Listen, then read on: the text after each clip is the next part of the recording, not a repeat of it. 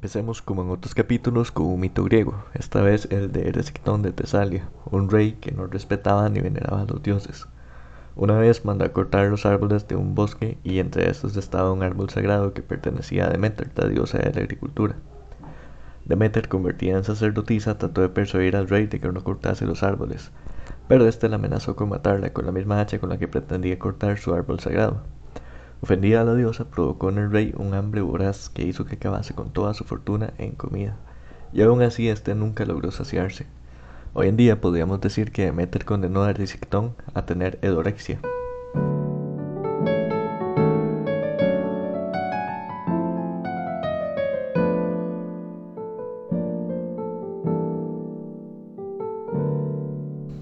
La orexia es un trastorno de la conducta alimentaria del que se ha comenzado a hablar recientemente. De hecho, aún no está incluido en el manual DSM-5 de la Asociación Americana de Psicología, que es donde, entre otros padecimientos, se describen los trastornos de la conducta alimentaria. En la orexia, el individuo tiene un impulso incontrolable de comer, que no tiene relación con las demandas reales del organismo no puede, no come por necesidad, sino porque tiene un hambre simplemente insaciable, ya a nivel cerebral. Es común que haya sobrepeso y obesidad en las personas que lo padecen, pero no es en todos los casos. También se podría confundir con el trastorno de atacón, que es un trastorno que sí está descrito en este manual. Sin embargo, en el trastorno de atacón, la persona tiene episodios, no es siempre que tiene hambre, en los que ingiere volúmenes muy grandes de alimentos, y algo muy característico es que la persona pierde el control sobre lo que está comiendo y las cantidades que está comiendo. Y ojo, no confundamos el trastorno de atracón con eh, estos episodios que uno a veces tiene en los que a veces come más de la cuenta. Eh, no, realmente en el atracón son volúmenes muy grandes en los que la persona llega incluso a dañarse las paredes del estómago de la cantidad de comida que está ingiriendo. Siguiendo con los trastornos de la conducta alimentaria está, por ejemplo, el trastorno de atracón por sí solo, pero también la bulimia, que es un padecimiento en el que se tienen episodios de tacones, pero a eso se le suman prácticas compensativas, entre comillas, muy inadecuadas, como inducirse al vómito, tomar laxantes, hacer ejercicio excesivo o hacer ayuno en, tiempos de comida subsecuentes. Aunque estas conductas parezcan tal vez un poquito extremas, la bulimia es bastante difícil de identificar, la verdad, ese es uno de los retos que presenta. La persona que lo padece lo suele ocultar y normalmente no se ve reflejado en el peso que tienen. Hay personas tanto en bajo peso como en sobrepeso o en obesidad que la padecen y acá el nutricionista tiene que ser bastante precavido porque puede estar tratando con una persona con bulimia sin saberlo y en consecuencia no estaría dando el tratamiento adecuado. Ok, vamos con otro trastorno. De momento nada más voy a escribirlos y luego tal vez profundizamos un poquito más. Eh, vamos con la anorexia, que es bastante conocido. Este se caracteriza por tener una restricción de la ingesta energética, es decir, las personas no comen por miedo a ganar peso. Además está acompañado de algo que se llama dismorfia corporal, que es tener una alteración en la forma en la que percibe su propio cuerpo. La persona se puede percibir con más peso del que realmente tiene.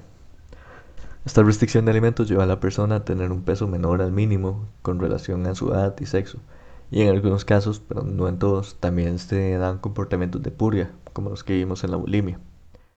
Y hay más, sí, demasiados. De hecho, son bastantes los trastornos de conducta alimentaria que hay.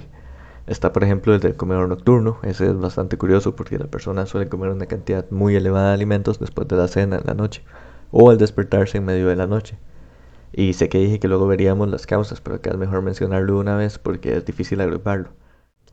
En este caso es el resultado de una predisposición genética, que sumado a episodios de estrés, que podría decirse que termina siendo como el desencadenante provocó una desregulación de los ritmos circadianos y en la saciedad. Y bueno, ya hablar de ritmos circadianos y el sueño nos daría para otro podcast que tal vez más adelante haga. Pero de momento pensemos que el ritmo circadiano es como un reloj que todos tenemos y que nos dice a qué hora nos despertamos y nos da sueño, mientras que influyen un montón de funciones diarias, entre ellas la alimentación. Y al desregularse en esta enfermedad, la persona termina comiendo casi que la cuarta parte de lo que debería comer en un día en esas horas de la noche. Y bueno, estos no son todos los trastornos, hay muchos más, pero esto viene siendo como algunos de los más conocidos, sobre todo la bulimia y la anorexia. Y estos dos, bulimia y anorexia, se dice que hay mayor riesgo de padecerlo en personas que tuvieron trastorno obsesivo compulsivo en la infancia o ansiedad, pero principalmente se relaciona con el ambiente y con la profesión. Como lo comenté en Instagram hace unos días, las bailarinas de ballet, por ejemplo, tienen un riesgo mucho mayor de padecer anorexia. Y es que en estas profesiones se suele sobrevalorar la delgadez como sinónimo de estética, y también se excluye a la que no es delgada de las actividades importantes. Y bueno, ojo que no es en todas las academias que va a pasar esto, claro. Y ya dejando de lado el ballet y por irnos un poquito a lo obvio, el modelaje también tiene un riesgo importante de padecer anorexia. Y en este sentido sí tengo que destacar que por dicha últimamente hay tendencias nuevas que rechazan este, estos cuerpos tan delgados que la industria del modelaje propone como cánones de belleza. Sin embargo, falta bastante por hacer al respecto. Pero bueno, vamos por buen camino, yo creo. Y el riesgo de padecer anorexia no solo lo tienen los modelos, sino quien consume, por así decirlo, este mundillo. Eh, por ejemplo, las personas que quieren ser como ellos. ¿Y cómo reconocer la anorexia? Bueno, los signos de este padecimiento son básicamente los que deja el hambre. La menorrea, que es el cese de la menstruación, es uno bastante común. También la persona siente frío, eh, tiene la presión arterial baja y bueno, por supuesto una delgadez muy grave. Esto por mencionar algunos de los rasgos que presenta la enfermedad, hay más. Ahora, algo que tiene la anorexia es que es relativamente fácil de identificar en comparación con la bulimia. En la bulimia ya les mencioné que sea tanto en personas delgadas como con sobrepeso, entonces por características físicas no se puede identificar tan fácilmente. También están los episodios de atracón, que en algunos casos son incluso planificados y además las personas que lo padecen suelen sentirse avergonzados por la cantidad de comida que comen, por lo que es común que oculten estos episodios, y los episodios de purga también, lo que de nuevo lo hace difícil de identificar.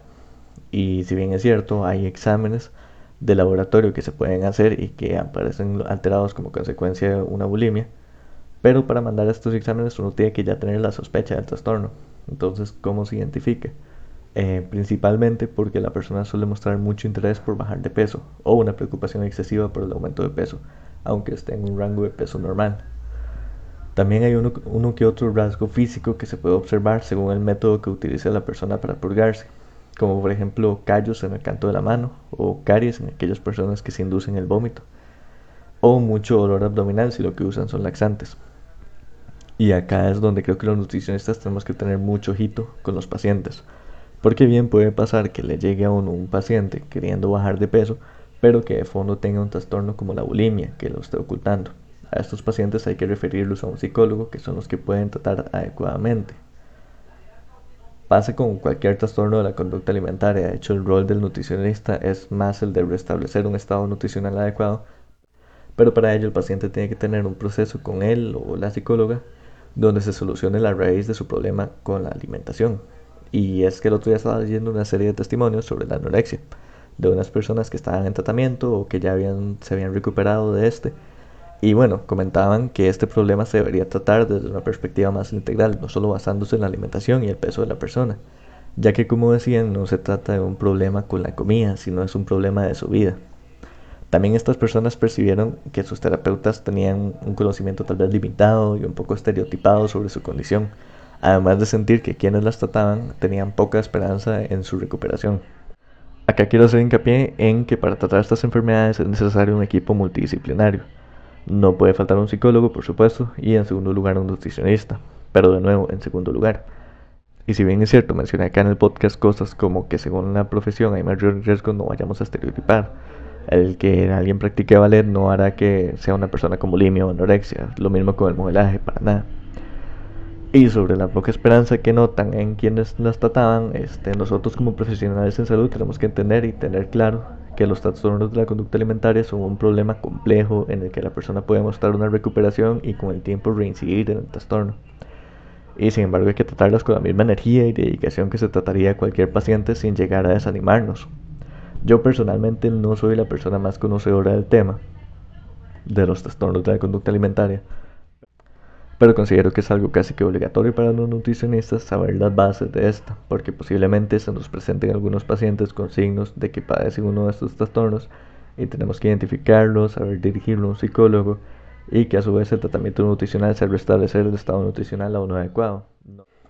No nos toca jugar de psicólogos porque podemos cagarla, así como suena, podemos cagarla con el paciente. Hay prácticas tan comunes en la terapia nutricional como mostrar el porcentaje de grasa o el peso corporal de la persona que pueden afectar gravemente la autoestima de esta o cualquier progreso que haya tenido.